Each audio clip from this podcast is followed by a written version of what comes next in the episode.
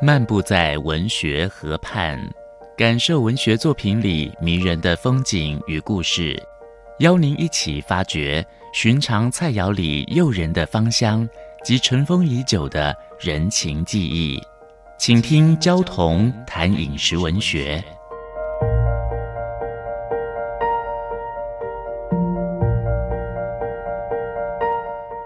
大家好，我是焦桐。今天跟各位分享的是香菇。有一年冬天，我带着鳄鱼文化的同事们到宜兰不老部落去，好冷啊！可能是下着雨，显得更加的寒冷。大家在集会所围着炭火烤肉、喝小米酒。哦，店家又送来一盘香菇。新鲜的香菇，现采现吃，撕撕小片去仔细的咀嚼，芳香惊人；或者是烤着吃，煮汁紧实，香气强劲，余韵悠远，忘也忘不了的那种浓郁。我仿佛之间，好像领悟了什么。不老部落的作物也很美，部落里面的香菇采椴木野育。选用的是杜英木，椴木法培育香菇是日本人发明的，在殖民的时候引进台湾。一九零九年是先在埔里种植成功，做法是在椴木上打一个洞，把种菌种进去，搁在森林里面，让这个椴木保持适当的温度、湿度、光照，让它自然长满菌丝，培育出香菇。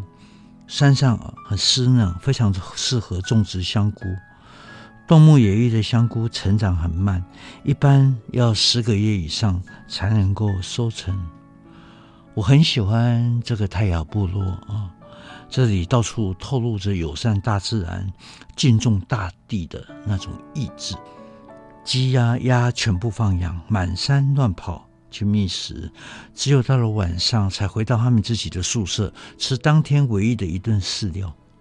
访客呢，也都用竹筷、竹汤匙吃蔬果，吃地瓜、小米粽、苎麻糕、刺葱、马告做烤猪肋排，或者是竹鸡，用竹杯子饮酒。我爱极了那种长时间熬煮的竹笋汤，舀进碗里面，加入生香菇，哦。那个野育的香菇太美味了，猴子、啊、松鼠、啊、蜥蜴啦、啊，跟其他的野生动物也爱吃，所以每一年大概有三分之一的产量进到他们的肚子里面去。在部落里面，他们把这个当做向大自然缴税。不仅仅香菇，这里也有我最喜欢的小米酒。维浪说，他们每一年挑选最优质的小米来做种。因此能够育出最好的小米。虽然虫跟鸟都会来吃，也都把它当作自然规律。不老部落只是大环境的一份子，没有权利剥夺其他生物的权利。这是一个完整的生物体系。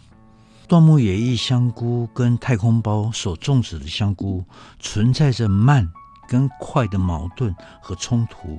我们平地用太空包来。种植香菇，那个香菇的成长速度非常的快，快到没有风味。我们越专注在香菇上面，就越觉得它没有香菇味，经不起咀嚼。这让我想到一味的求快，生产快，进食快，常常吃什么东西就缺乏什么味道。吃西瓜没有西瓜味，吃肉没有肉味。蘸酱油没有酱油香味，猪油炒菜没有猪油香。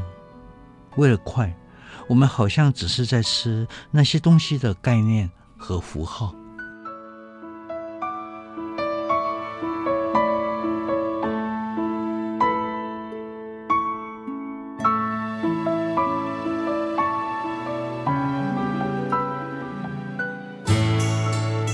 五分钟系列小单元。